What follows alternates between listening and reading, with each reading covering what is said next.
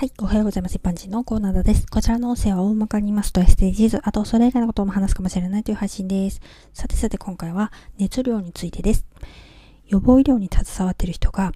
業界全体の水準を上げたい、上げなければという話をしてたんですね。ハッとさせられました。どの業界もね、一人一人がそういう思いで行動すれば、業界自体を変えられるかもしれないけど、なかなかみんなね、重い腰が上がらないというか、それだけの熱量っていうのはなかなか湧き上がってこないものなんですよね。社会的地位が低いとか、給料が低いと響くじってる人多いと思うんだけど、不満言ってるだけでは何にも変わらないんですよね。例えば、無理な話だとか、理想論だとか、何事にも否定することには熱量を上げちゃう人もいますよね。水準が上がった暁にはその恩恵だけを受けたいみたいなずるいタイプね。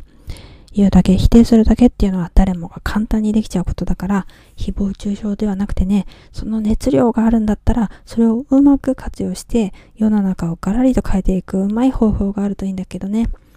まあこれといって斬新なアイデアは私にはないんだけど、まあ最近署名がオンラインでできるんだよね。デジタル署名っていうのもあるから、